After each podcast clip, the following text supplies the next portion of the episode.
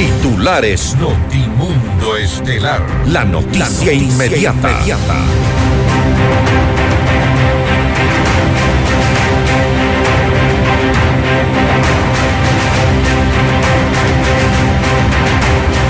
Cruce de acusaciones entre el presidente Guillermo Lazo y Jaime Nebot, líder del Partido Social Cristiano, en medio de la situación política que enfrenta el país. La fiscal Diana Salazar revela que el informe de inteligencia policial sobre una presunta red de narcotráfico que involucraría al gobierno no coincide con el expediente original. El exministro Francisco Jiménez fue un caballo de Troya al interior del gobierno, según el asambleísta Fernando Villavicencio. El ministro de Gobierno, Henry Cucalón, asegura que dejaría el cargo si no cuenta con el respaldo para ejecutar las estrategias planteadas. La Corte Constitucional dispuso a la presidencia entregar el informe final de la investigación de la muerte de Jorge Gabela. La Corte Nacional de Justicia rechazó un recurso impuesto por Daniel Salcedo y ratificó la sentencia de tres años de cárcel por el ingreso de artículos prohibidos. Una jueza dicta sobreseimiento para nueve militares implicados en la revuelta policial del 30S. El presidente Guillermo Lazo sufrió una caída y se fracturó el peroné. El mandatario suspendió su agenda y sus visitas en territorio. En información internacional, el Congreso de Perú aprobó acusar al expresidente Pedro Castillo por los delitos de organización criminal, tráfico de influencias y colusión. Cancelan más de mil vuelos en Alemania por eh, protestas de trabajadores aeroportuarios quienes exigen mejoras salariales. Con el auspicio de Mega Kiwi es mucho más. Toyota es casa vaca. Con Banco del Austro, invierte y gana. Universidad UTE, juega el resto de tu vida. Si quieres comprar un Volkswagen, ven a la Granados, ven a Equavagen. Cámara de Comercio de Quito, 116 años contigo. Hospital Metropolitano, tu vida es importante para mí. Programa de información apto para todo público. FM Mundo 98.1 presenta Notimundo Estelar. Noticias, entrevistas, análisis e información inmediata. Notimundo, la mejor forma de terminar la jornada bien informados. Conducción, Fausto Yepes y María del Carmen Álvarez. Dirección de Noticias, María Fernanda Zavala. Dirección General, Cristian del Alcázar Ponce.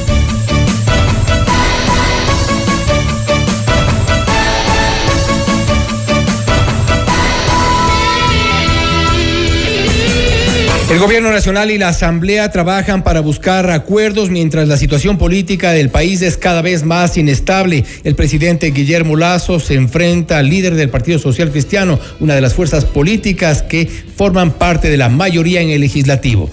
Amigos de FM Mundo, la radio de las noticias, bienvenidos a su espacio estelar de la información. Soy Fausto Yepes y junto a María Carmen Álvarez les contamos ya mismo lo más destacado en las noticias de este día. María Carmen, buenas tardes. Muy buenas tardes, Fausto y amigos. Como siempre, gracias por acompañarnos en el presente espacio informativo. Revisemos enseguida nuestra agenda de entrevistas.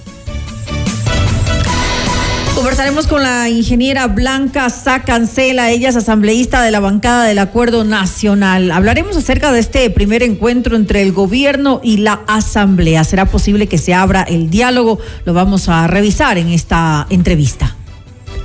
Tendremos también un diálogo con el abogado Ramiro Román, abogado de la familia Gavela, para hablar sobre el informe final del caso Gavela. Se debe entregar ya en tres meses según la disposición.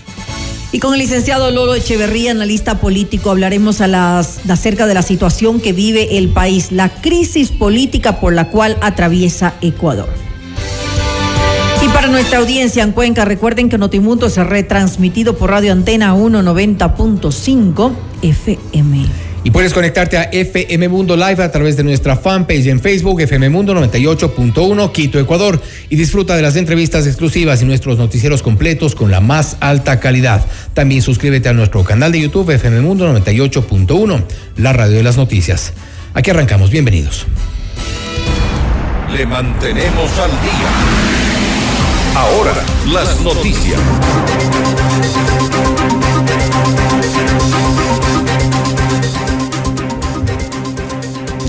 El presidente Guillermo Lazo, durante un acto público, arremetió contra el exalcalde de Guayaquil, Jaime Nebot, quien además, según dijo el mandatario, eh, no conoce nada de lo que pasa en el país. De esos políticos que ya hasta se pintan el pelo para que no le vean las canas, dicen, ¿y cuáles son las obras de Lazo? Aquí están pues las obras.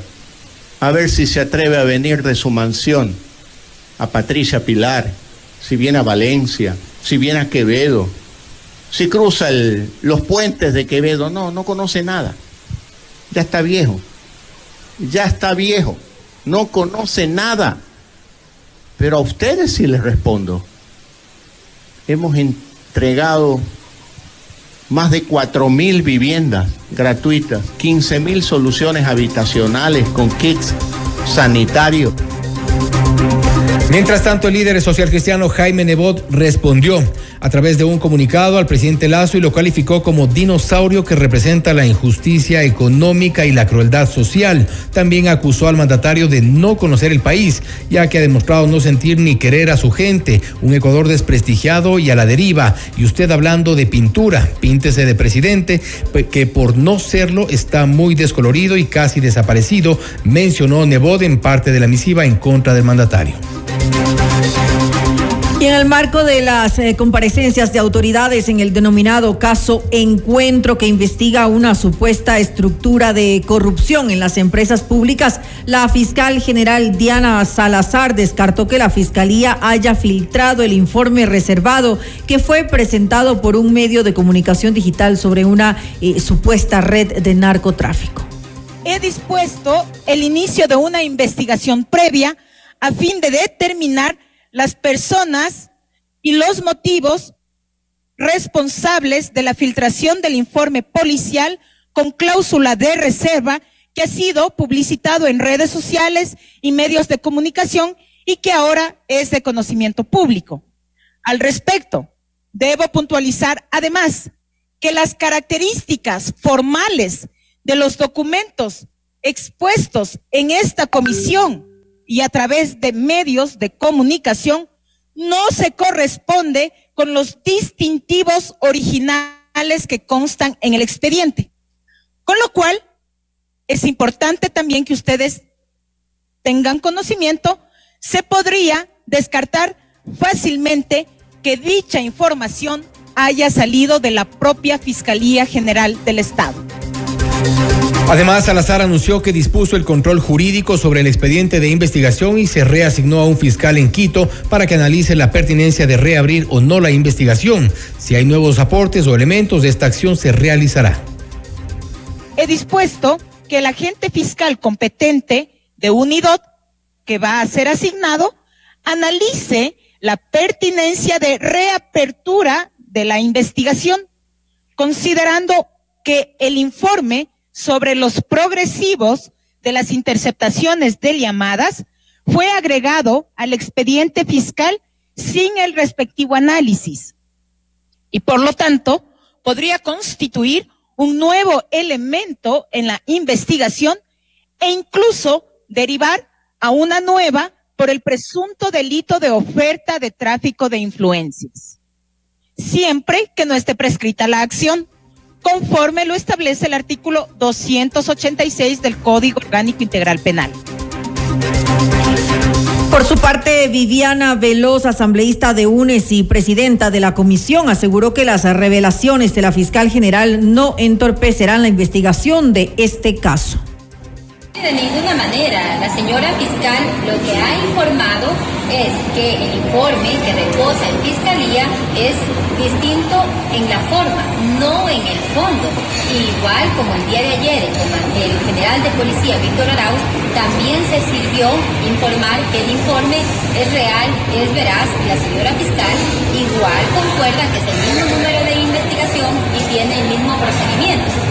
Por ello es que van a abrir una investigación para conocer quién filtró investigación que tenía carácter de reservada e incluso informó que están analizando para reabrir esta investigación. Y en Notimundo a la carta, Darwin Pereira, segundo vicepresidente de la Asamblea Nacional, aseguró que no existe una presión por parte de Pachacuti hacia la Fiscalía General del Estado para que ésta vincule al presidente Guillermo Lazo en la presunta estructura de corrupción en las empresas públicas. Lo peor que podríamos hacer nosotros como asambleístas es quedarnos callados. Necesitamos colaborar con la justicia a fin de que esto se esclarezca. Yo creo que usted quiere que esto se esclarezca, el país quiere que esto se esclarezca, así que vamos a aportar con todo lo que tengamos a nuestro alcance para que pueda esclarecerse lo que se está diciendo en este momento. ¿no? es un pelo de cochino lo que se ha dicho, se está hablando incluso hasta de narcodinero en la campaña del presidente, se está hablando de narco, eh, eh, de, una mafia metida en todo esta, en este, en este tema de la, de la presidencia. O sea, no, no es tan sencillo el tema, ¿no? No podemos tomarlo a la ligera. No es que alguien está buscando vincularlo al presidente. Es el presidente el que mañana tiene que demostrar que si es o no responsable de lo que se lo está acusando hasta el momento, que es extremadamente grave. Cuidado, pensamos que es algo sencillo y que eh, solo lo hacemos por molestarlo al presidente. No, nosotros en este momento no podemos pronunciarnos mientras no revisemos el informe del, de, de la comisión. Mire usted, todavía hay comparecencias, están compareciendo, todavía se tienen que elaborar informes. Seríamos adivinos decir ahora, sí, va a venir un informe de juicio político, vamos a votar por el juicio político sin, sin haber leído el informe. En otra información, el Tribunal de la Corte Nacional de Justicia rechazó por improcedente el recurso de casación interpuesto por Daniel Salcedo a la sentencia de tres años de prisión que recibió por el delito de ingreso de artículos prohibidos a la cárcel. Pese a que el martes 14 de febrero el tribunal advirtió a Salcedo que de no asistir con su defensa particular, su representación legal la asumiría un funcionario de la Defensoría Pública, Diego Córdoba, abogado de quien ha ha sido sentenciado y sigue siendo procesado por actos de corrupción en la venta de insumos médicos durante la pandemia, a última hora ingresó un pedido de diferimiento debido a un tema médico. El rechazo de este recurso implica que Salcedo deberá volver a prisión para cumplir su sentencia en firme. La jueza Luz María Guevara reinstaló la audiencia preparatoria de juicio en el caso de asesinato de dos militares y un policía ocurrido el 30 de septiembre del 2010 durante la revuelta policial. La magistrada dictó sobreseimiento para todos los procesados en el caso 30S. Ella indicó que la fiscalía no individualizó las acciones de cada uno ni dijo quién disparó las balas que causaron los decesos. Además, llamó la atención de la fiscal Claudia Romero por la ligereza en la investigación. Ella había acusado a los militares de asesinato de Jiménez, Panchi y Ortiz. Sin embargo, en el proceso no se presentó ninguna pericia balística que demuestra que el arma que produjo la muerte de las víctimas haya sido usada por los procesados. El gobierno espera poner en marcha la focalización de los subsidios a los combustibles en eh, septiembre de este 2023, según el ministro de Transporte Darío Herrera, como parte de los 218 acuerdos alcanzados entre los movimientos indígenas que impulsaron el paro de junio del 2022 y el gobierno.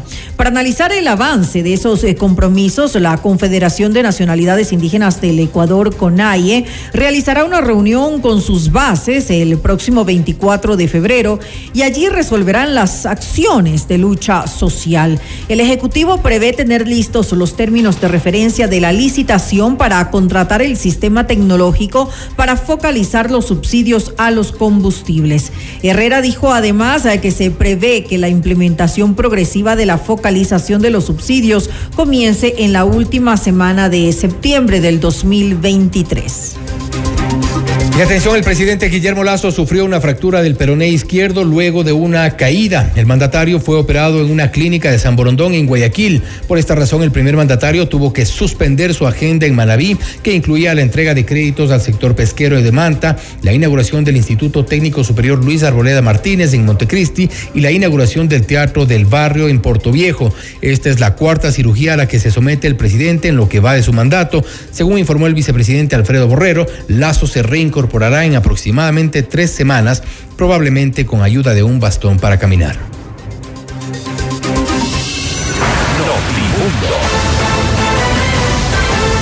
Información inmediata.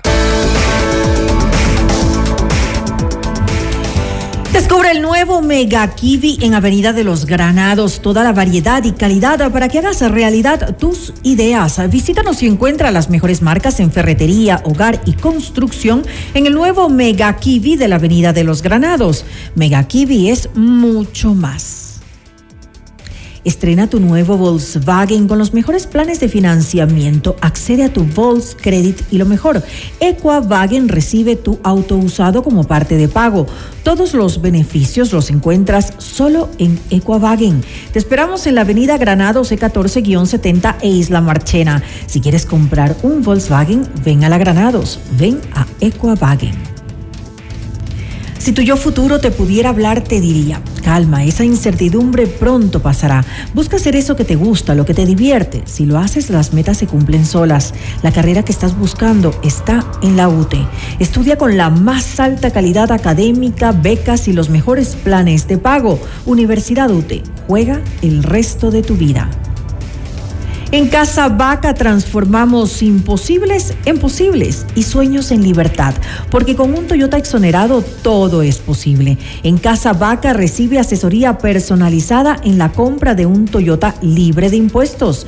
Toyota es Casa Vaca, beneficio exclusivo para personas con discapacidad presentando el documento habilitante. Hospital Metropolitano es el único hospital privado en Ecuador con cirugía robótica Da Vinci para casos de alta complejidad y cirugía bariátrica. Consulta ya con tu médico especialista.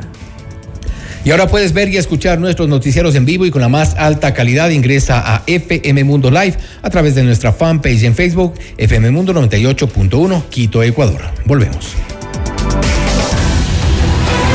Noticias, entrevistas, análisis e información inmediata. Notimundo Estelar regresa, enseguida. Decisiones con Jorge Ortiz. Viernes 8 horas. Reprise sábado 12 horas y domingo 10 horas. Inicio del espacio publicitario. Con Banco del Austro, invierte y gana. Más de 800 premios instantáneos, dependiendo del monto y plazo de tu inversión. Apertura o renueva tu póliza en cualquier agencia a nivel nacional o en nuestros canales digitales. Además, participa en el sorteo para incrementar tu póliza. Consulta términos y condiciones. Banco del Austro. Porque tus proyectos merecen los mejores materiales. Ven y descubre el nuevo Mega Kiwi en la Avenida de los Granados. Las mejores marcas de ferretería en Mega Kiwi Granados. Más calidad para tu hogar en Mega Kiwi Granados. Los mejores materiales de construcción en Mega Kiwi Granados. No importa el tamaño de tu proyecto. En Mega Kiwi Granados tenemos todo lo que necesitas para tu proyecto con los mejores precios. Mega Kiwi es mucho más. En Casa Vaca transformamos imposibles en posibles y sueños en libertad. Porque con un Toyota exonerado todo es posible. Visita las agencias Casa Vaca y recibe asesoría personalizada en la compra de un Toyota libre de impuestos. Toyota es Casa Vaca. Beneficio exclusivo para personas con discapacidad presentando el documento habilitante. Moni, me encanta verte feliz y segura de ti misma. No hay nada que me alegre más que ver a una de mis mejores amigas realmente contenta. Quería decirte esto porque eres demasiado importante para mí. Gracias a la unidad de cirugía bariátrica del Hospital Metropolitano, la mejor amiga de Andrea va a sentirse bien con ella misma y mirar la vida con otros ojos. Hospital Metropolitano, tu vida es importante para mí. Conoce más de nuestros servicios llamando al 1-800-H-Metro o en nuestras redes sociales. Descarga nuestra increíble app FM Mundo 98.1 para escucharnos y vernos en vivo. Hasta aquí la publicidad. Continuamos en Notimundo Estelar con María del Carmen Álvarez y Fausto Yepes.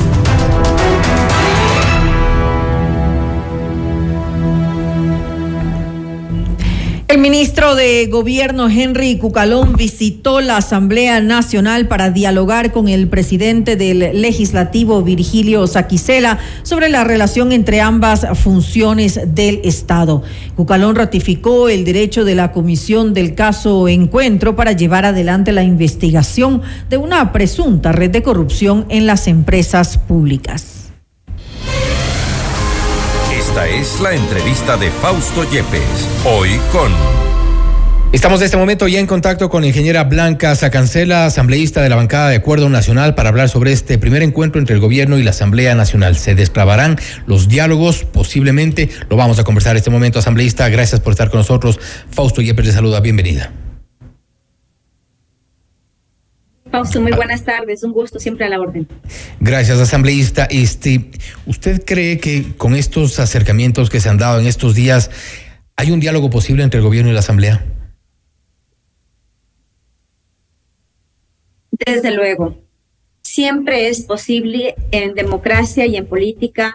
Es, es importante disentir, es importante poder eh, evaluar algunos elementos que nos pueden permitir unir esfuerzos y que la clase política se pueda unir en ciertos momentos importantes, como es hoy por hoy la seguridad y sobre todo esta enmienda constitucional que consta en la agenda legislativa del Parlamento. Me parece una reunión positiva. Evaluamos como muy acertada la visita que ha realizado el ministro de Gobierno, así como también la respuesta que ha dado el presidente de la Asamblea Nacional. No obstante, este, y hemos visto cuál es la actitud un poco de los asambleístas, tan, principalmente de quienes integran la, mayoría de la Asamblea Nacional. Y estos, esta reunión, por ejemplo, entre Henry Cucalón y el presidente de la Asamblea, Virgilio Saquicela, parecen en principio eh, podría haber optimismo, pero ya más allá de esto, las bancadas como tal, eh, eh, la asamblea como cuerpo, no, no, no actúa en concordancia con estas aparentes buenas intenciones. Bueno, todo es parte de un diálogo, todo tiene que ser parte de un proceso, pero algo, hay algo más interesante también, Fausto, que es importante que la ciudadanía conozca.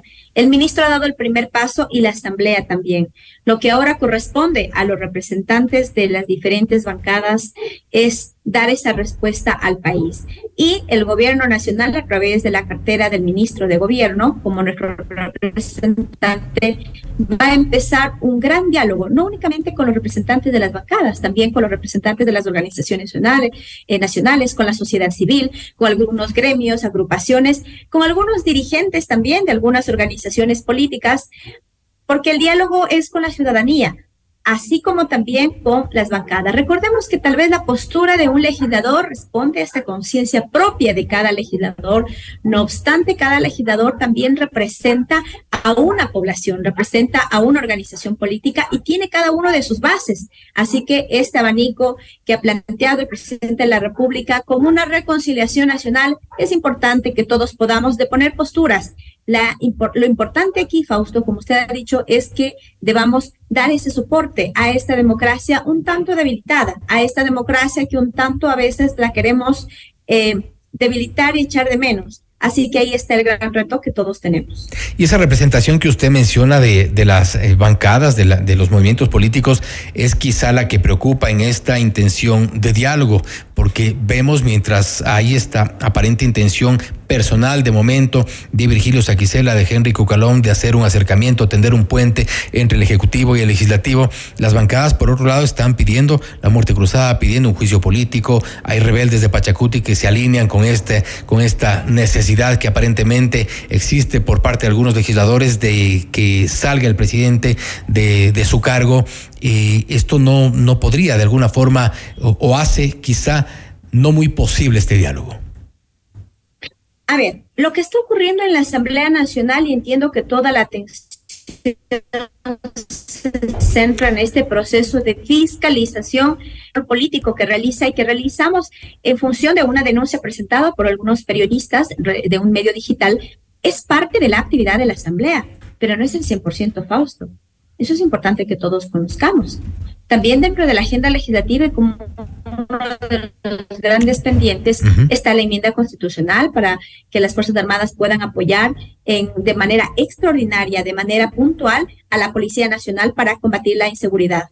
Entiendo que puede desviarse la atención en esos temas, pero quiero decir a la ciudadanía que no es este tema un eh, una suerte de pedidos o lo que yo quiero o lo que me interesa a mí o lo que le podría interesar a mi organización política. El país hoy por hoy requiere avanzar. Hemos pasado años de pandemias durísimos. Ahora lo que, lo que, lo que nos corresponde es poder llegar a algunos acuerdos muy puntuales. Nosotros apostamos con mucho entusiasmo a esta a este proyecto de enmienda constitucional porque es un punto en los cuales sí podemos ponernos de acuerdo. La Asamblea Nacional, a más de las diferencias que tenemos, debo decir también, Fausto, porque me corresponde y es mi obligación, sí hemos llegado a puntos de acuerdo. Y estamos de acuerdo en que podría haber estos puntos de encuentro entre eh, las bancadas y, de alguna forma con cierta prioridad respecto a las enmiendas de la enmienda constitucional. Pero haciendo una revisión puertas adentro de la Asamblea y, y, quisiera un poco de sinceridad quizá en esto, ¿qué es lo que usted ve puertas adentro de la Asamblea? La prioridad claramente no está en la enmienda, en la enmienda constitucional ni en el planteamiento de diálogo por parte del gobierno. Usted lo ha dicho, la prioridad de quién? La prioridad de la oposición. Nuestra prioridad es con quienes tienen que conversar. respuesta a la inseguridad. Correcto, correcto. La prioridad de la oposición, sí, no es de ahora. Recordemos que también ha sido desde el inicio de la gestión. Pandora Papers, el paro. A ver, para conocimiento de los ciudadanos, existen tres articulados en la Constitución que podrían permitir lo que la oposición ha venido buscando de manera consecutiva, que es la salida del primer mandatario. El artículo 129 de la Constitución nos habla que el, presidente podría ser enjuiciado por algunos elementos y de lo que se escucha, de lo que ya se está corrigiendo, de lo que nos adelantan ya que podría ser el resultado de un informe el informe y el proceso recién está en investigación. No podemos adelantarnos a decir, pero lo que se pretende es tratar de buscar una forma de querer encasillar al presidente de la República en una responsabilidad que evidentemente no tiene. Y a eso me refiero con las prioridades, a eso me refiero con las prioridades que puede haber por parte de la oposición, por parte de la bancada de, UNE, de UNES, por ejemplo, o la bancada del Partido Social Cristiano. Ya vemos incluso estos dimes y diretes entre el presidente Guillermo Lazo y el líder social cristiano Jaime Nebot. Esto seguramente también tiene repercusión en la Asamblea Nacional y por podría eventualmente frenar o, bloquear estos diálogos o la intención de diálogo? Podría ser, usted había, había dicho podría ser, pero entendamos que los líderes políticos son una referencia dentro de la gestión de cada legislador. Cada legislador tiene esa corresponsabilidad, como decía, con sus electores y con sus votantes. Si bien es cierto, no podemos regresar a la etapa de un casicalgo y donde exista una directriz para hacer tal o cual cosa. Mucho más allá de las expresiones de nuestros líderes políticos, de nuestros referentes políticos, está la acción de los legisladores. Sin duda, lo que usted dice es muy cierto. La bancada de UNES, la bancada, no diría la bancada, algunos asambleístas que se dominan rebeldes de Pachacuti, así como también algunos asambleístas de la izquierda democrática, han estado eh, trabajando en esta idea de querer en... Pues, tenemos un poco de dificultad en la comunicación. No existen los elementos para poderlo querer hacer. El artículo 130 de la Constitución, que podría ser otra de las salidas, porque tendríamos tres, digamos, el 129, el 148 y el 130, dentro del 129 anulado, porque no existen los elementos para poderlo justificar. A través del artículo 130 de la Constitución ya quemaron ese cartucho en junio del año anterior. Con el 129 no existen los elementos, pero podrían encontrarlos. Recuerde que hay una mayoría que, al menos la intención de ellos es encontrar esos elementos. Ahí es importante lo que usted cita. No existen los elementos. El país no está para soportar algo que se quiera disfrazar y justificar y nosotros vamos a estar vigilantes de esa respuesta. Y el artículo 148 eh, eh, hace un complemento de lo que usted cita, eh, eh Freddy. Fausto. perdón, Fausto. El artículo 148 también le da la potestad al presidente de poder disolver la Asamblea Nacional. Recordemos que el sistema de la República tiene este sistema de pesos y contrapesos. La Asamblea Nacional puede, más allá de tener una mayoría, tampoco puede tomar la decisión absoluta de las riendas de un país. ¿Qué es lo que se está buscando y qué es lo que se pretende hacer? Lo que usted ha dicho, querer desestabilizar la democracia. Nosotros no le apostamos a eso. Nosotros creemos que adelantarse a querer dar los resultados de un informe, adelantarse a querer decir por dónde puede ir o no un informe, sobrepasar los límites y sobre todo sobrepasar una resolución para lo cual fue creada una comisión es algo que tampoco puede hacer la comisión.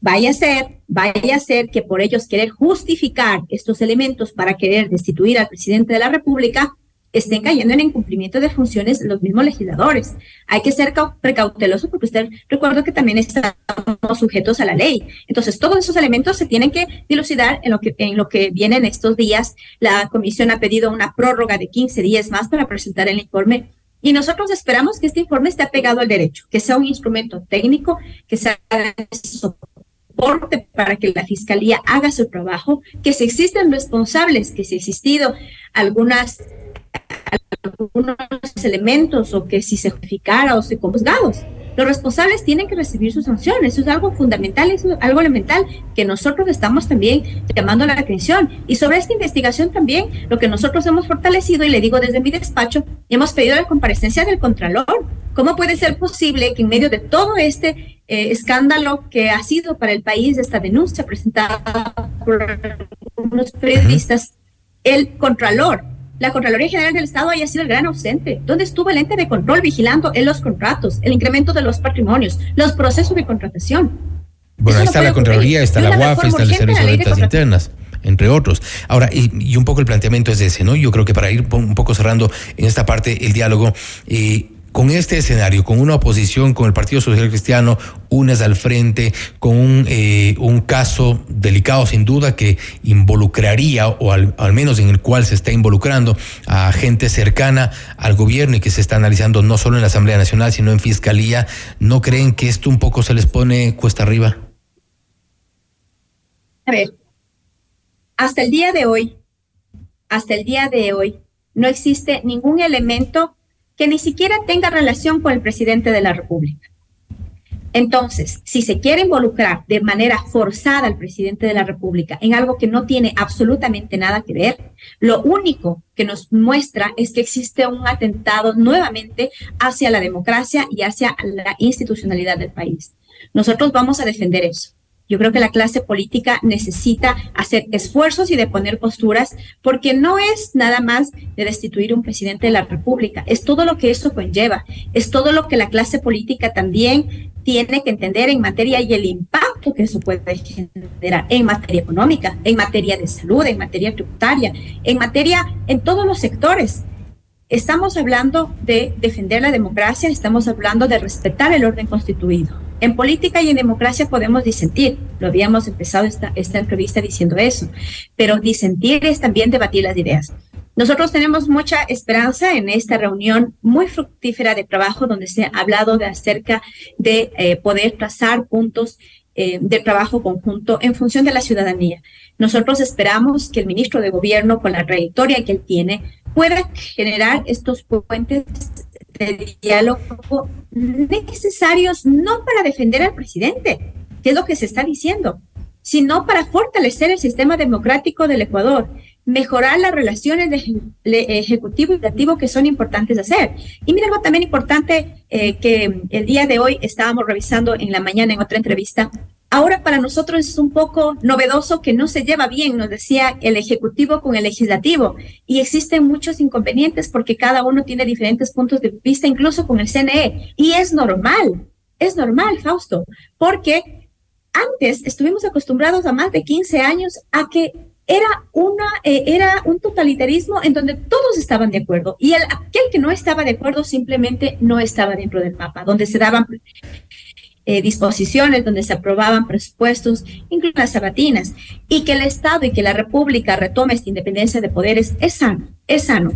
En, democracia y en política los consensos y las disertaciones son normales. Lo que no es normal es atentar contra el sistema y con eh, la institución del país. Con esto eh, cierro asambleísta y usted confía, cree en el presidente de la Asamblea. Por supuesto. Yo creo en las autoridades y creo en, esa, en ese diálogo abierto que se ha dado y si esa reunión se dio, evidentemente es una muestra de diálogo y de trazar un puente de trabajo conjunto. Recordemos que el legislativo tampoco puede trabajar solo, el ejecutivo tampoco puede trabajar solo. Este sistema de pesos y contrapesos obliga a que los cinco poderes del Estado puedan confluir para que la República y el país pueda sobrellevar y pueda salir a flote y saludo sobre todo su optimismo en medio de este escenario asambleísta. Gracias por haber estado con nosotros. Agradezco mucho y disculpe por el cambio de nombre. Un saludo muy cordial. No se preocupe, gracias. Gracias. Y la ingeniera Blanca Sacancela, asambleísta de la bancada de Acuerdo Nacional, hablando sobre este primer encuentro entre el gobierno y el legislativo. ¿Se abrirá o no el diálogo? Se ve optimista de momento, pese al escenario que no es necesariamente el mejor para el gobierno, pero se mantienen desde la bancada de Acuerdo Nacional con optimismo respecto de los diálogos y estos puentes entre el gobierno y el legislativo. Esto es Notimundo Estelar, siempre bien informados. Noticias, entrevistas, análisis e información inmediata. Notimundo Estelar regresa enseguida. Decisiones con Jorge Ortiz. Viernes 8 horas. Reprise sábado 12 horas y domingo 10 horas. Inicio del espacio publicitario. Con Banco del Austro, invierte y gana. Más de 800 premios instantáneos, dependiendo del monto y plazo de tu inversión. Apertura o renueva tu póliza en cualquier agencia a nivel nacional o en nuestros canales digitales. Además, participa en el sorteo para incrementar tu póliza. Consulta términos y condiciones. Banco del Austro. Sabemos que el terreno para hacer negocios es desafiante. Tranquilo, en la Cámara de Comercio de Quito cuentas con un equipo y juntos llevaremos tu negocio al siguiente nivel. Nosotros ponemos la experiencia, tú pones las ganas. Te esperamos en la Avenida Amazonas y República Edificio Las Cámaras. Para más información visita www.ccq.es o contáctanos al 098-475-3529. Cámara de Comercio de Quito, 116 años contigo. ¿Qué le dirías a tu yo futuro? Eh, que no sé qué hacer. Me angustia no saber qué carrera estudiar. Que me preocupa morirme de hambre. O no ser exitosa. Pero si tu yo futuro te pudiera hablar, te diría, cálmate, esa incertidumbre pronto pasará. Busca hacer eso que te gusta, eso que te divierte. Si lo haces, lo demás viene solo. La carrera que estás buscando está en la UTE. Estudia con una alta calidad académica, becas y los mejores planes de pago. Universidad UTE. Juega el resto de tu vida. Estrena tu nuevo Volkswagen con los mejores planes de financiamiento. Accede a tu Volks Credit y lo mejor, Equavagen recibe tu auto usado como parte de pago. Todos los beneficios los encuentras solo en Equavagen. Te esperamos en la Avenida Granados, E1470 e Isla Marchena. Si quieres comprar un Volkswagen, ven a la Granados. Ven a Equavagen. Todos los programas mírelos en nuestro canal de YouTube, FM Mundo Live. Fin del espacio publicitario. Continuamos en Notimundo Estelar. Información inmediata. Le mantenemos al día. Ahora, las noticias.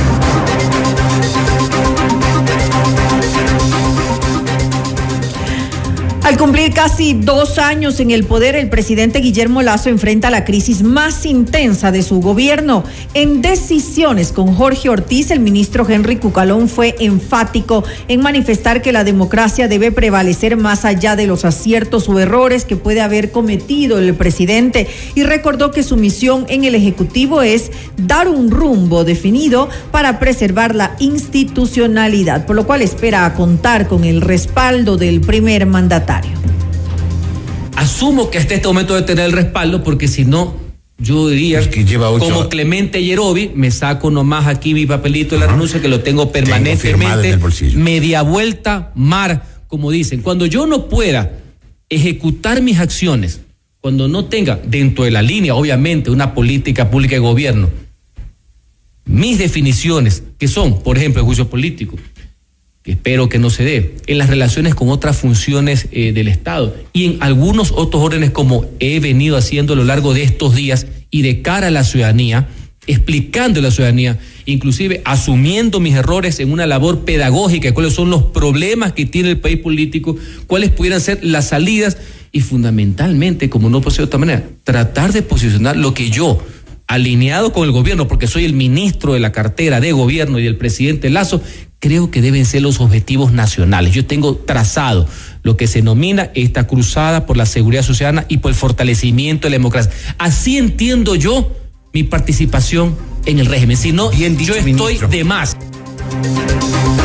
Para el legislador Fernando Villavicencio, presidente de la Comisión de Fiscalización y miembro del Frente Parlamentario Anticorrupción, es complicado que este o cualquier gobierno del mundo se sostenga en un ambiente donde convergen intereses criminales y políticos que conspiran de forma constante. Sin embargo, enfatizó que el presidente Lazo debe deshacerse de sus enemigos que estuvieron y permanecen en el gobierno.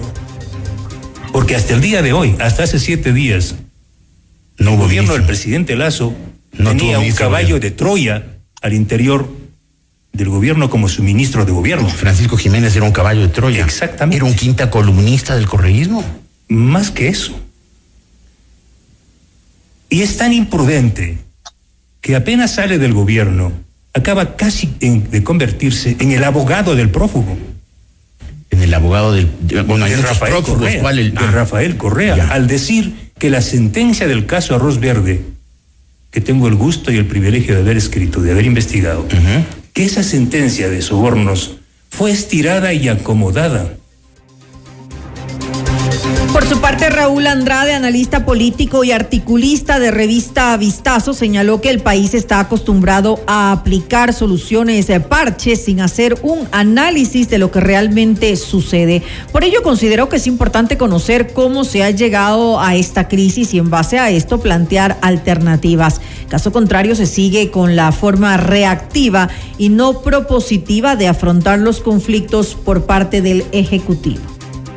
Las determinaciones de fondo que tienen que tomar es eh, de- dejar de pensar que él puede llegar a arreglos por debajo de la mesa con personas que no están dispuestas a generar esos arreglos porque su meta es sacarlo del poder. Eh, lo que tiene es que eh, a través de, de acciones, a través de, de actos que sean percibidos por el público como actos de fuerza, digamos, o actos de poder, eh, indicarle al país hacia dónde quiere llevarlo, porque lamentablemente una de las quejas que he escuchado con mayor frecuencia es que eh, eh, hasta el momento, después de dos años de gobierno, el presidente no ha delineado hacia dónde quiere llevarle al país. Eh, no sabemos qué es lo que está buscando, no sabemos cuáles son sus principales derroteros. Finalmente, escuchemos cuál fue el punto de vista de Jorge Ortiz sobre este tema. Punto de vista de Jorge Ortiz. Toda la complejidad de la situación política actual después de las elecciones y la consulta popular podría resumirse en dos certezas. La primera es que el gobierno del presidente Guillermo Lazo está por debajo, bastante por debajo de las expectativas que generó, en especial por lo desatinado, vacilante y tibio de la gestión política. Lo inoportuno de la convocatoria a la consulta popular es una prueba irrefutable de ese desatino. La segunda certeza es que hay una conspiración en marcha bastante avanzada para tratar de tumbar al gobierno. Ahí están, juntos y revueltos, Rafael Correa y Leonidas Lisa. ¿Dónde estará Jaime Nebot? ¿Estará con esa conspiración? No lo sabemos después de la debacle que sufrieron los socialcristianos en Guayaquil. Y el Ecuador está atrapado, emparedado entre esas dos certezas. El ministro de Gobierno dice que no hay ni habrá los votos para tumbar a Lazo. Veremos. En la política ecuatoriana todo es posible, en especial lo imposible. Pero hay una que hay una conspiración, la hay. No seamos ni ciegos ni idiotas. Hay una conspiración. Es evidente que Correa está desesperado, frenético, enardecido por volver al poder. Y también es evidente que Isa ya activó a sus tropas para tratar de tomarse Quito y paralizar el país. Voy entonces a mi argumento de hoy. Atrapado entre esas dos certezas, es decir, entre el gobierno errático y la conspiración en marcha, los ecuatorianos tenemos que tomar una decisión. ¿Apoyamos la estabilidad democrática exigiéndole al gobierno acción y corrección? ¿O apoyamos la conspiración en beneficio de correístas y comunistas indoamericanos? Esa es la decisión que tenemos que tomar los ecuatorianos. Y creo que en esa disyuntiva no hay error posible. Hay que apoyar la estabilidad del país, normalidad institucional y además hay que repudiar con firmeza la conspiración porque por la ambición de unos políticos ansiosos y codiciosos, desesperados por el, por el poder, el Ecuador no puede hundirse en el trastorno, la incertidumbre y tal vez incluso en la violencia. Sí, estamos mal con Lazo, peor estaríamos sin él. Notimundo. Información inmediata. Descubre el nuevo Mega Kiwi en Avenida de los Granados. Toda la variedad y calidad para que hagas realidad tus ideas. Visítanos y encuentra las mejores marcas en ferretería, hogar y construcción en el nuevo Mega Kiwi de la Avenida de los Granados. Mega Kiwi es mucho más. El Ford que siempre quisiste lo tenemos en nuestros concesionarios de Quito Motors. Visítanos, realiza tu test drive y llévatelo a casa. Todos nuestros modelos tienen disponibilidad inmediata. Ford Quito Motors. En la Cámara de Comercio de Quito cuentas con un equipo y juntos llevaremos tu negocio al siguiente nivel.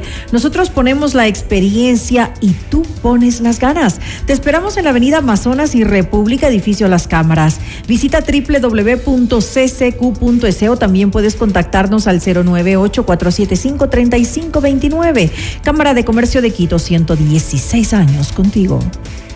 En Casa Vaca transformamos imposibles en posibles y sueños en libertad, porque con un Toyota exonerado todo es posible. En Casa Vaca recibe asesoría personalizada en la compra de un Toyota libre de impuestos. Toyota es Casa Vaca, beneficio exclusivo para personas con discapacidad presentando el documento habilitante. Puedes ahora conectarte a FM Mundo Live a través de nuestra fanpage en Facebook FM Mundo 98.1 Quito, Ecuador y disfruta de las entrevistas exclusivas y nuestros noticieros completos con la más alta calidad. También suscríbete a nuestro canal de YouTube FM Mundo 98.1, la radio de las noticias. Volvemos. Objetividad y credibilidad. Notimundo Estelar. Con María del Carmen Álvarez y Fausto Yepes. Regresa enseguida. Decisiones con Jorge Ortiz. Viernes 8 horas. Reprise sábado 12 horas y domingo 10 horas. Inicio del espacio publicitario. Porque tus proyectos merecen los mejores materiales. Ven y descubre el nuevo Mega Kiwi en la Avenida de los Granados. Las mejores marcas de ferretería en Mega Kiwi Granados. Más calidad para tu hogar en Mega Kiwi Granados. Los mejores materiales de construcción en Mega Kiwi Granados. No importa el tamaño de tu proyecto. En Mega Kiwi Granados tenemos todo lo que necesitas para tu proyecto con los mejores precios. Mega Kiwi es mucho más. Hija, hoy me hiciste la mamá más orgullosa del mundo y no puedo esperar más para tener entre mis brazos a mi primer nieto. Te amo, mi amor. Gracias a los cuidados del área de Metro Maternidad del Hospital Metropolitano, la mamá de María ahora es la abuela más feliz del mundo. Hospital Metropolitano, tu vida es importante para mí. Conoce más de nuestros servicios llamando al 1-800-H-Metro o en nuestras redes sociales. En vivo, lo mejor de nuestra programación desde tu teléfono móvil. Descarga nuestra increíble app FM Mundo 98.1. Fin de la publicidad. Continuamos en Notimundo Estelar. Información inmediata. La Corte Constitucional falló a favor de Patricia Ochoa, viuda del general Jorge Gabela, y ordenó al Estado que entregue el informe final en el que estarían los nombres de los presuntos autores intelectuales de este crimen. Los protagonistas de la noticia en Notimundo. Estamos ya en este momento en contacto con el abogado Ramiro Román, abogado de la familia Gabela, para hablar sobre este informe final del caso Gabela. Se debe ya entregar en tres meses de acuerdo a la disposición de la Corte Constitucional. Doctor Román, gracias por estar con nosotros. Bienvenido. Muchas gracias realmente por la oportunidad. Eh, doctor Román, el informe final, bueno, una vez que se ha dado esta disposición por parte de la Corte Constitucional, son tantos años y tantos, tantas autoridades que han pretendido ocultar los nombres? Eh, mire, realmente lo, lo, importante es que la Corte Constitucional eh, obtenemos una sentencia en la que, por obvias razones, el acceso a la información es lo importante de la resolución. ¿Por qué? Porque el derecho a la verdad, que es lo que analiza fundamentalmente el la Corte Constitucional trae consigo la base de uno de los puntos muy importantes en la lucha de derechos humanos. El derecho a la verdad, el derecho a tener justicia, el derecho, por obvias razones, a las indemnizaciones, de ser del caso. Pero la base fundamental, el derecho a la verdad, es tomado en consideración. Creo que es uno de los aspectos muy importantes que hace la Corte Constitucional, porque porque eso es una base para los demás casos en el creo que el caso Gabela va creando un precedente en la justicia ecuatoriana y en los planteamientos constitucionales que ha desarrollado la la decisión de la Corte Constitucional habla incluso de la entrega de este tercer eh, producto. Eh, ¿Qué información puede estar ahí? ¿Qué información es la que eh, se habría querido ocultar?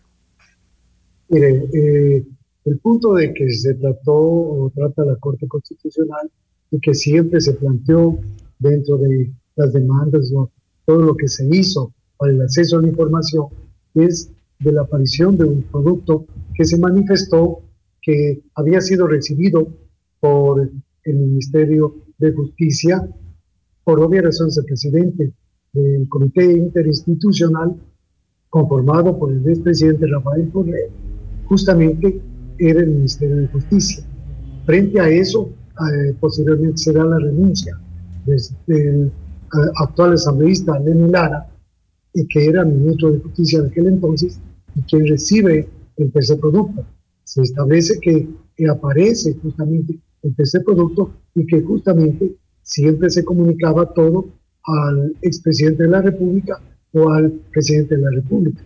Por eso la Corte Constitucional, además es muy importante esta resolución porque dice que eh, la presidencia de la República tiene que en el tiempo eh, establece 30 eh, días, 20 días, 15 días, en diferentes momentos a las diferentes instituciones para que se dé justamente esta alternativa, incluso del contacto ah, con el perito Roberto Mesa para que entregue la información respectiva del tercer producto y que a base de eso se establezca lo que había manifestado el señor Mesa, que eran eh, los autores intelectuales de la ejecución extrajudicial del general Jorge Ahora, y doctor Román, ¿esto implica necesariamente ya un giro en el caso Gabela? Totalmente. Mire, hay una posición directa que plantea a la Contraloría, a la Fiscalía, a la Corte Nacional, eh, y justamente establece la, el informe que tienen que presentar a la misma Corte Constitucional. Yo creo que esta posición, esta sentencia de la Corte Constitucional crea un precedente único en el Ecuador, único. No he visto yo una resolución de ese nivel cuando se plantea a varias instituciones estableciendo una condición concreta que deben actuar como deben actuar. Y lo importante realmente es la posición que dice la Fiscalía, porque claro, la Fiscalía tiene la obligación jurídica de la investigación, está en proceso de peculado por los helicópteros y está en investigación de la ejecución extrajudicial. ¿Cuál es el alcance que podría tener este tercer producto? Mire, independientemente de que, que aparezca un tercer producto, las investigaciones justamente que realiza la, Fiscalía y por obvias razones lo que tiene que avanzar en todo lo que aparece dentro de, del aspecto de la ejecución extrajudicial del general Jorge Abela, se mantiene en una posición de formulación de cargos. Se comprenderá que está en una indagación, indagación reservada.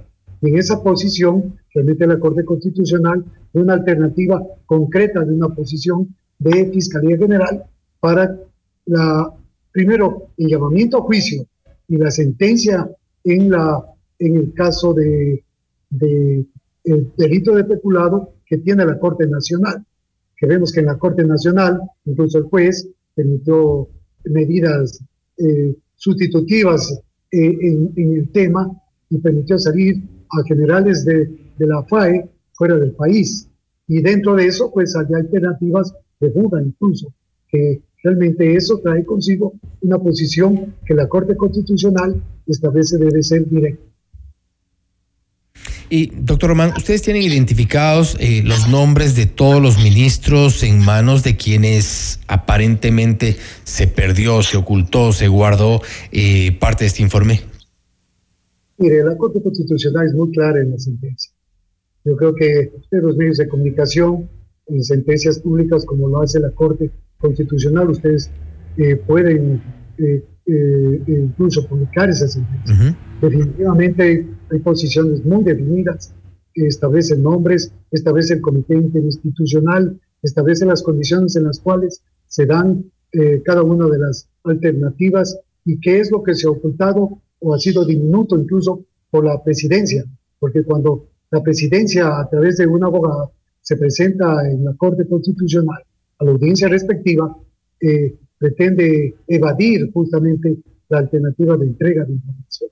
La presidencia ahora ya tiene que hacer eso y tiene que contestar a la familia, eh, a doña Patricia Ochoa de Gabela, que es la viuda del general Jorge Gabela, y establecer al país, porque establece una condición social concreta al país de entregar la información.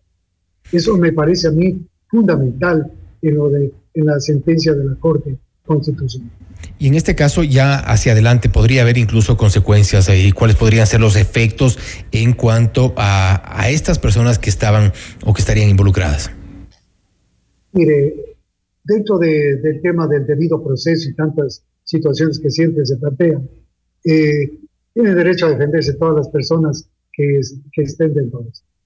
Yo no voy a dar nombres y apellidos porque soy un abogado de libre ejercicio y hay una reserva en la fiscalía. Pero sí quiero dejar claro que la posición de fiscalía tiene que ser totalmente.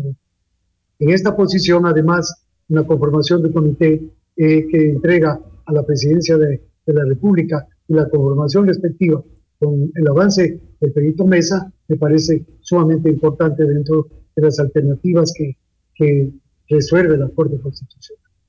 Realmente eh, para la familia y para el país, creo yo, eh, la familia Gadela y el país, realmente es sumamente necesaria que estas resoluciones, que no tienen sino un carácter totalmente definido y de ejecución inmediata, sean cumplidos por las autoridades que se dispone que las cumplan, comenzando desde la presidencia de la República, de los ministerios que intervinieron en el Comité Interinstitucional.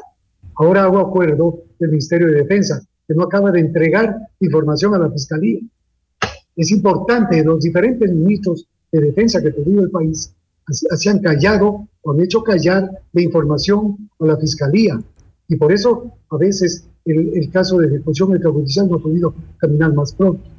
Esto es importante que se conozca por el país y a través de este prestigioso medio de comunicación. Esa es la verdad. Y ahora esta sentencia, pues, por obvias razones, va a, manejar una posición definida. Así que tenemos en, no solamente en el Ministerio de Justicia, el Ministerio de Interior, todo lo que significa el Ministerio de Defensa, en, conclusión, entre otras instituciones que estuvieron conformando el comité institucional.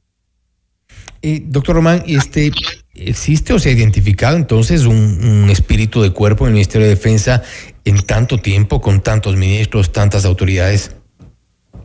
Mire, definitivamente es una, uno de los casos eh, más emblemáticos de la justicia ecuatoriana, pero es un caso de derechos humanos, es una ejecución extrajudicial nosotros tenemos que entender que es imprescriptible, pero no porque sea imprescriptible tiene que pasar más tiempo.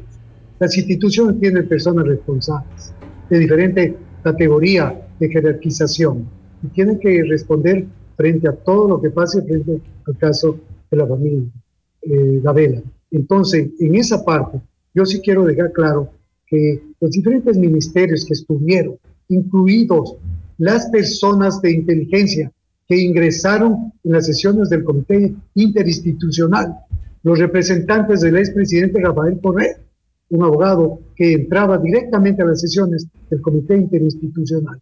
Toda esa gente tiene que responder frente a este tipo de, situaciones que se van dando. La Corte Constitucional ha sido muy frontal en esa posición y justamente es lo que se mantiene, porque dice que el acceso a la información tiene que ser entregado a la familia Gabela y al país. Y eso tiene que cumplirse, porque caso que no se cumpla, pues, la ejecución de, de, fraudes y de tantas situaciones que se pueden dar en los, delitos son muy claras y eso se lo, lo, conoce cada una de las instituciones. El espíritu del cuerpo, yo creo que ha habido, ha habido en los momentos, comenzando desde los ministros que estuvieron eh, en, el gobierno del expresidente Rafael Correa y que en esa posición justamente él conoció la información y cayó. Siempre quisieron hacer eh, el caso Gabela como delito común y no es delito común. Es un caso de derechos humanos y de ejecución extrajudicial. ¿Qué es lo que le ha dicho, doctor Román, una vez que se conoció esta resolución de la Corte Constitucional, Patricia Ochoa, viuda de Gabriela? ¿Cuál es su posición? ¿Cuál fue su, su, su reacción una vez que se conoció esto? Bueno, ella considera que es la primera vez que autoridades del país, y en esta, en esta vez la mayor autoridad del país, da razones claras a la familia Gabriela. Que realmente eso ella entiende de esta sentencia que considera que los jueces de la Corte Constitucional han hecho una parte de todo lo que significa luchar eh, eh, en, defensa de los derechos humanos en este país. Y que han hecho una, una parte también para la familia Gadela y para, y para el país. ¿Por qué dice parte? Porque por obvias razones los juicios tienen que continuar. Lo, eh, tienen que realizarse las diferentes alternativas que procesalmente tiene que, pasar en la ejecución extrajudicial. Estamos en indagación ya tres años. Eh, ¿Hasta cuándo va a seguir la indagación? Tenemos que hacer una formulación a las personas que tienen que estar allí y que no se olviden del comité interinstitucional, aparte de, las personas que persiguieron y después ejecutaron al general Jorge Gavera, que persiguieron no solamente al general, sino a sus hijos, a su, a su cónyuge, a doña Patricia y a todas las personas que formaban la familia Gadena. Entonces, esta, esta situación realmente tiene que continuar, pero esta posición de la Corte Constitucional, esta sentencia, eh, realmente da una alternativa fundamental eh, en el caso Gadena, definitivamente. Doctor Román, finalmente usted eh, en su ejercicio profesional y en su experiencia con lo que ha ocurrido esta vez en esta resolución de la Corte Constitucional, ¿qué siente que siente que han han enfrentado a un, a un gigante. Esto, este tipo de casos no suelen ser eh, mucho de éxito, porque esto es quizá lo más, lo, lo emblemático del caso Gabela. Bueno, mire, eh, el caso Gabela ya va para 13 años. La, la muerte del general Jorge Gabela, cada día que pasa, va recordando a todos los ecuatorianos y ecuatorianas qué es lo que, qué es lo que pasa en este país. Aquí realmente pasaron gobiernos como el expresidente Rafael Correa, usted ve que tuvo un contralor, que tuvo un fiscal general que nunca investigó el caso de eh, contralor que desaparecieron informes en poder del señor Carlos Pollo, que terminó enjuiciado y que, y que ahora está prófugo de, de la justicia. Ojalá algún día se lo traiga hasta para que responda por estas cosas. Porque yo sí creo que en, en, en las alternativas que se han ido dando, incluso eh, los componentes de la, del comité interinstitucional todavía están libres y están caminando por las calles eh, tranquilamente en este país y en los centros comerciales fácil. Entonces, sí creo que esta posición de la Corte Constitucional da un asidero concreto en el caso. Establece que hay violación de derechos humanos en el caso y que se tiene que respetar los derechos humanos en el caso. Eso es importante de la Corte Constitucional quiero saludar justamente esa posición que tiene la Corte Constitucional, evitando cualquier sanción o, estar en, diferentes momentos de, inteligencia o que sean eh, investigados o que estén en esas condiciones. Eh, la Corte Constitucional ha mantenido eh, una posición de seriedad y objetivo.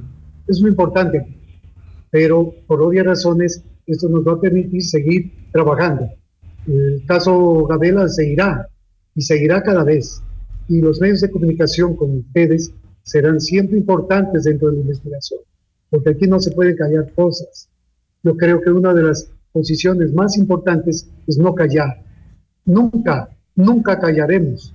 Y tienen que entender además que eh, todas las amenazas y todo lo que han planteado no, no los vamos a tomar en consideración, sino solamente para seguir diciendo que se respete el derecho humano en el Ecuador y que el general Jorge Gabela y su familia, por obvias razones, deban deban tener siempre el derecho a la verdad y el derecho a tener justicia, que es lo más importante y es sin duda un caso, una resolución histórica como ustedes lo han reconocido y pues claro, evidentemente muchos de los eh, de quienes fueron autoridades y miembros de este comité interinstitucional, quienes ingresaron a este comité interinstitucional, quienes callaron, se guardaron, quienes ocultaron información, pues algunos sí, como usted dice, caminan por las calles, seguro lo que no pueden hacer es dormir tranquilos. Perdón, solamente quisiera ampliar. hay muchos que se han ido del país. Hay mucha gente como la ministra Zúñiga, como tantos otros, eh, que, que, incluso reemplazaron al señor Serrano, que incluso son, son marido y mujer, son, están casados entre ellos, eh, o están unidos entre ellos. hay muchos que se han ido del país. Eso, eso quiero dejar claro a la Corte Nacional.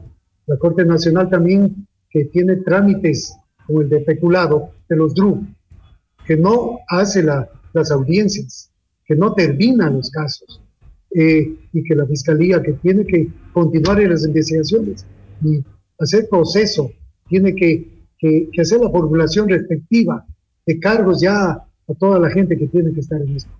Entonces, lo importante es eso.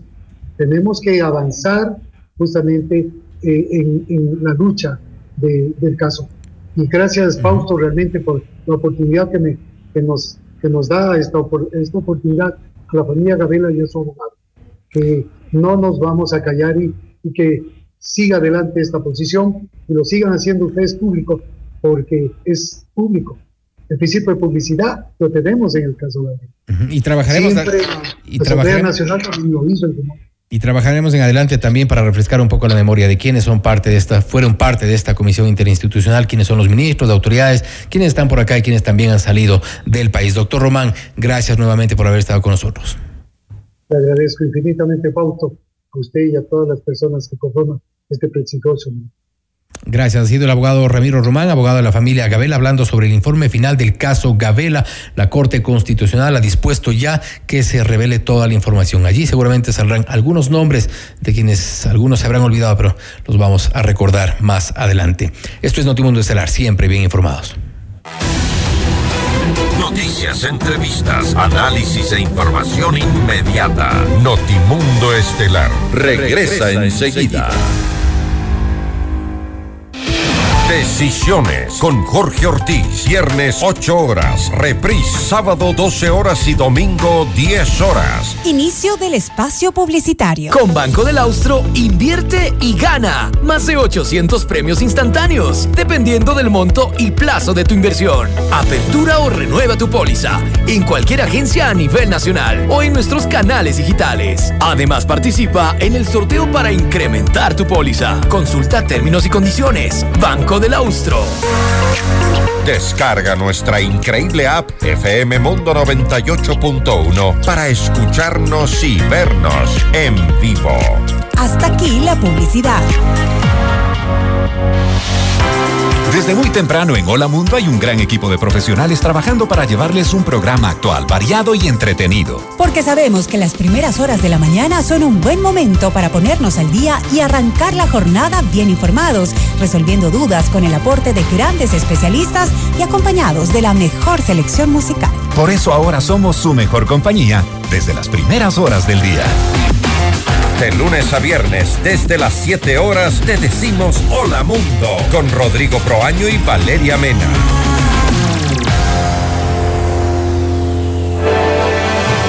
Continuamos en Notimundo Estelar. Información inmediata. El escándalo de presuntos actos de corrupción en las empresas eh, públicas lleva a la Asamblea Nacional a considerar la posibilidad de iniciar un juicio político en contra del presidente Guillermo Lazo. Vamos más allá de la noticia. Notimundo Estelar en FM Mundo con María del Carmen Álvarez.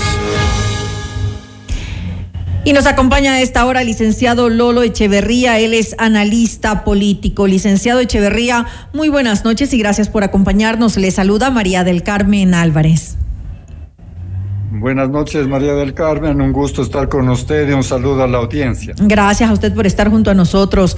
Eh, hablar lamentablemente de crisis política en nuestro país es un tema ya eh, recurrente, licenciado Echeverría, y no de ahora, sino de hace mucho, muchísimo tiempo eh, atrás. Nuestro país no logra mantener una estabilidad política en la cual pues los diferentes actores tengan un norte común a pesar de sus eh, eh, obvias diferencias. Eh, ¿Qué se debe hacer en este caso? Bueno, mire, Esto es producto de una crisis de la democracia, una crisis de la política, crisis de partidos políticos, polarización extrema y lucha de poder. Lo que hemos vivido es un año y medio de una guerra declarada entre la Asamblea y el Ejecutivo para determinar quién controla los medios de control. Bueno, esta guerra no termina nunca seguirán surgiendo cosas una tras de otra y continuará esta, esta pelea permanente. Yo creo que tarde o temprano, María del Carmen, deberemos hacer una reconciliación nacional. Una reconciliación nacional para diseñar un proyecto común, un país que sea válido para todos, en el cual los políticos no aspiren a los extremos como ahora, ni consideren enemigos mortales a los adversarios, a los contrincantes, sino que tengamos objetivos comunes.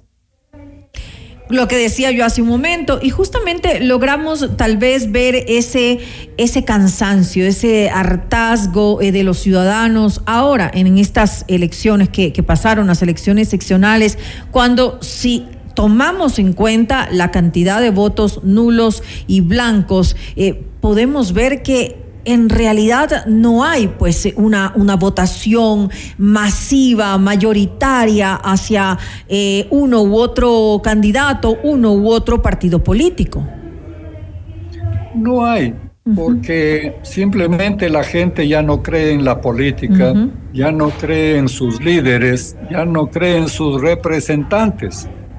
Entonces, ¿cómo puede haber una concurrencia masiva y cómo puede haber votaciones responsables, pensadas, informadas? Lo que, lo que ocurre es que tenemos el voto obligatorio y es una especie de presión a los electores, lo mismo que prácticamente que comprar el voto, porque se trata de una amenaza si no tiene el carnet de votación, no puede hacer ni siquiera ninguna gestión pública. Eso es una manera de presionar indebidamente al electorado.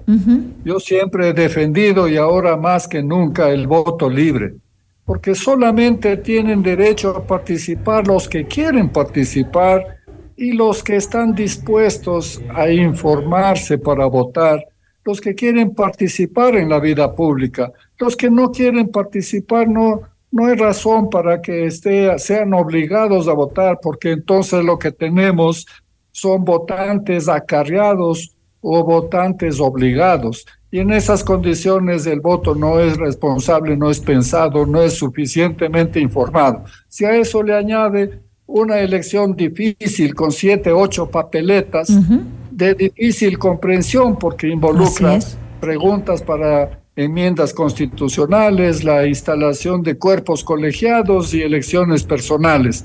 Eso es lógico que se incremente el número de nulos y blancos. Yo creí que iba a ser mayor inclusive.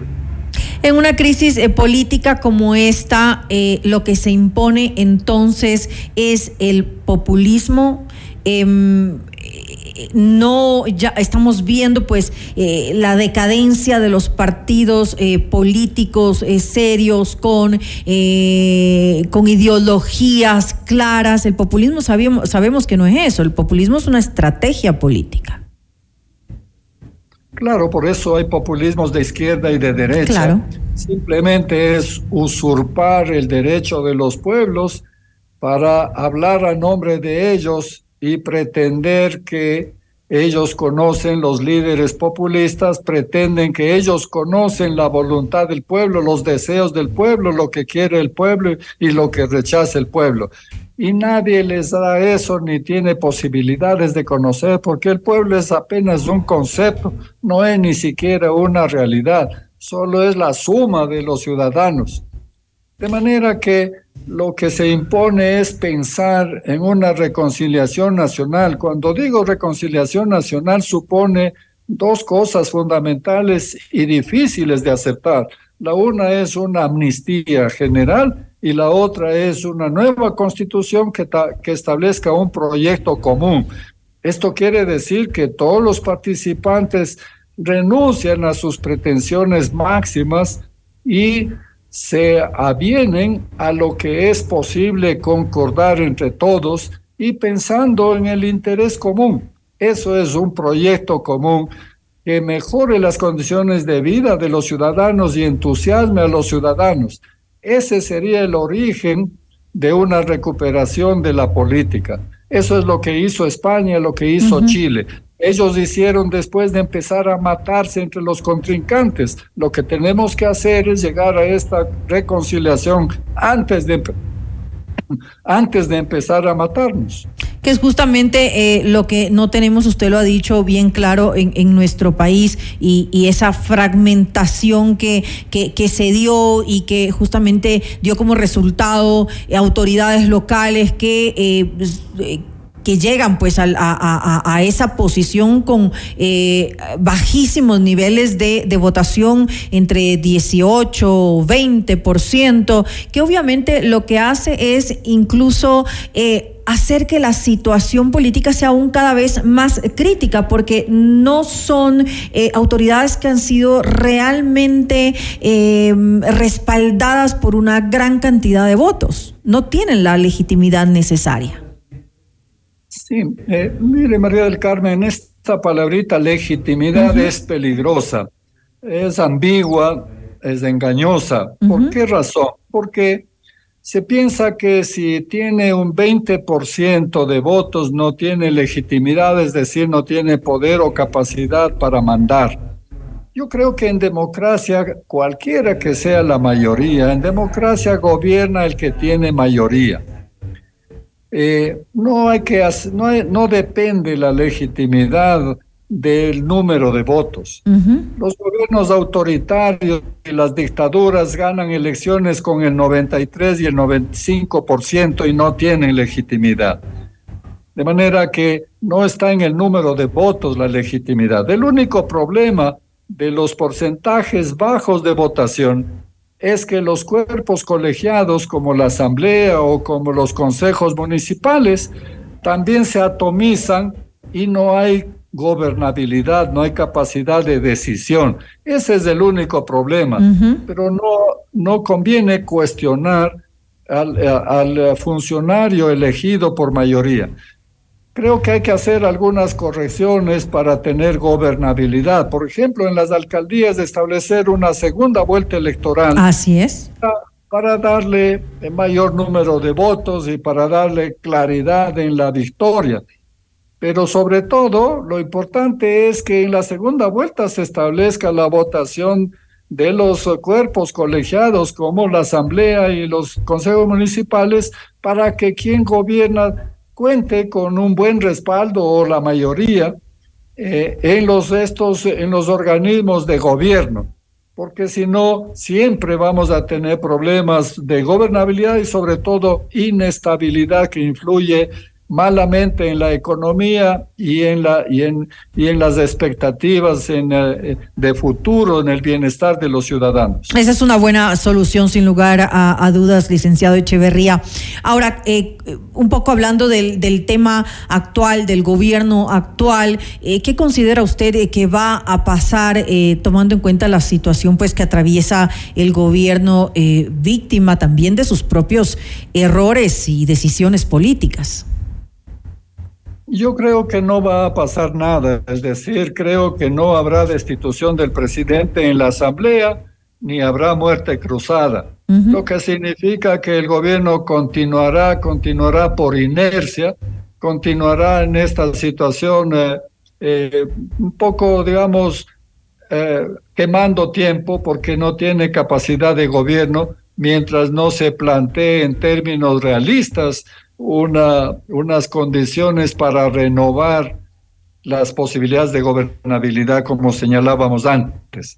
Pero no creo que tengan en la Asamblea los votos para destituir al presidente, no uh -huh. tienen tampoco la claridad eh, eh, legal suficiente, jurídicamente fundamentada para destituir al presidente.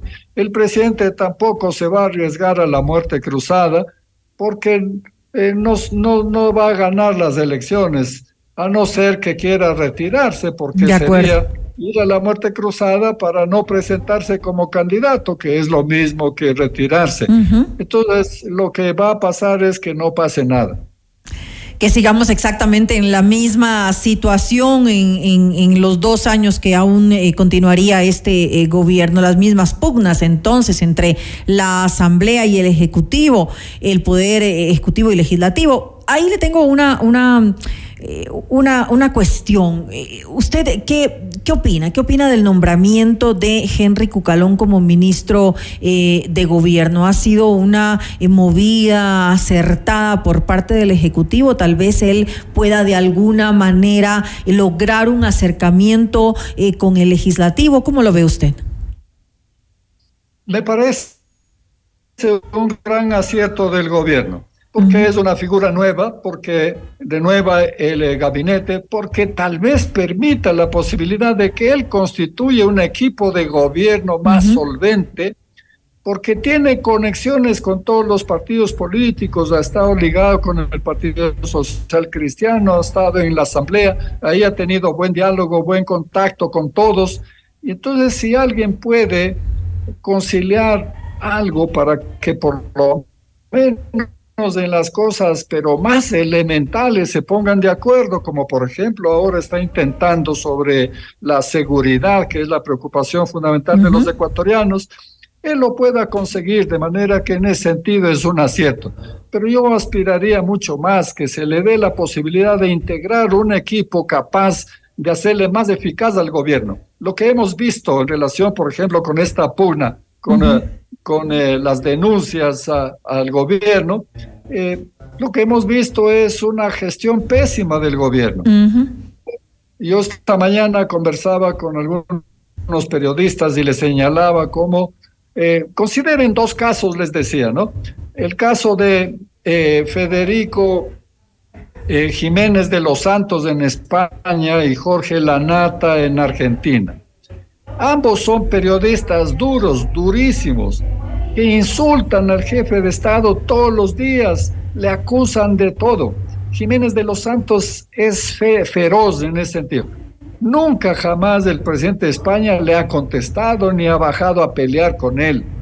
Le responde cómo, con el ejercicio del poder. El poder es poderoso, tiene una capacidad inmensa, no necesita personalizar con alguien la pelea.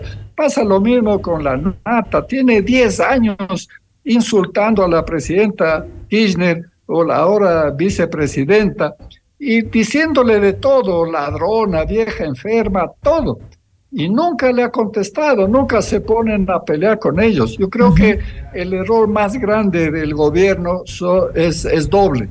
La, la mitad es la ausencia, la falta de relato y la otra mitad es el error de bajar a pelear personalmente el presidente de la República con un periodista que hace el ejercicio periodístico equivocado o cuestionable. estos son los dos grandes errores del gobierno. Me quedo entonces justamente con eh, estas, eh, eh, justamente estas reflexiones que usted hace, el licenciado Lolo Echeverría, estas decisiones desacertadas por parte pues del, del Ejecutivo y también con lo que dijo anteriormente. Lo que va a suceder es que no va a suceder nada, todo va a seguir exactamente igual como está hasta este momento. Le quiero pues agradecer al licenciado Lolo Echeverría, analista político, por habernos acompañado en este espacio. Gracias a usted, María del Carmen. Buenas noches. A usted, buenas noches. Los acontecimientos más importantes en el mundo se los contamos a continuación.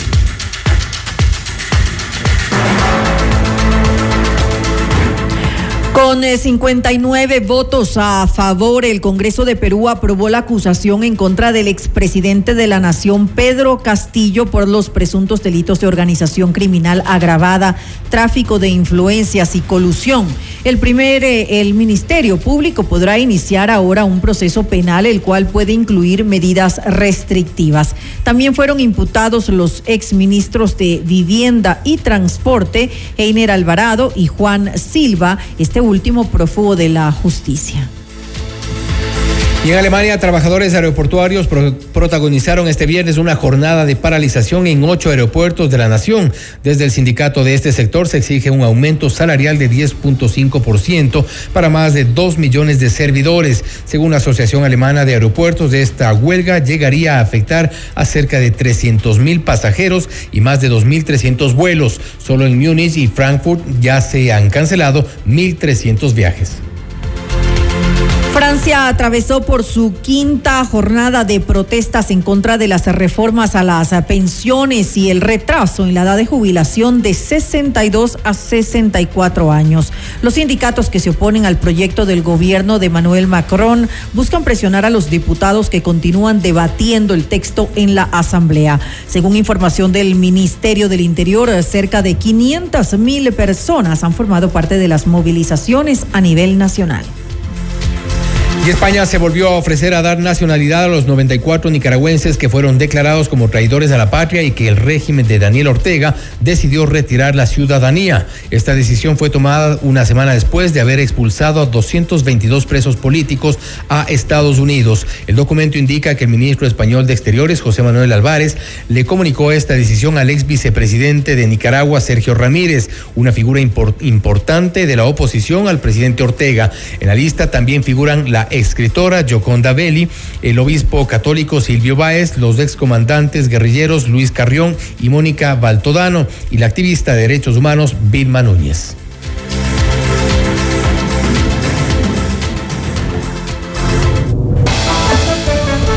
Y hasta aquí llegan las noticias en Notimundo Estelar. Volvemos la próxima semana después de este largo feriado que se viene. Gracias y pues que disfruten de un agradable feriado con nosotros hasta el miércoles siguiente. Hasta el próximo miércoles, un buen fin de semana y feriado.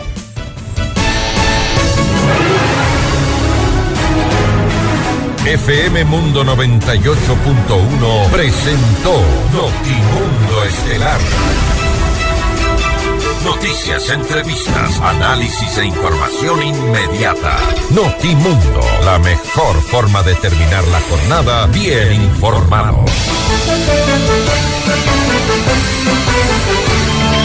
Conducción, Fausto Yepes y María del Carmen Álvarez. Ingeniería de sonido, Mauro Olivo. Producción FM Mundo Live.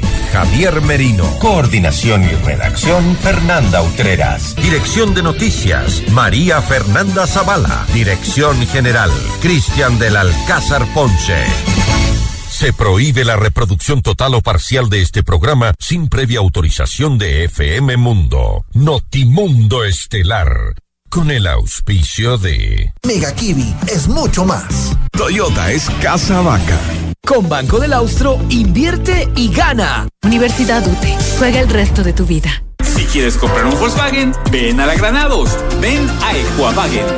Cámara de Comercio de Quito, 116 años contigo. Hospital Metropolitano, tu vida es importante para mí.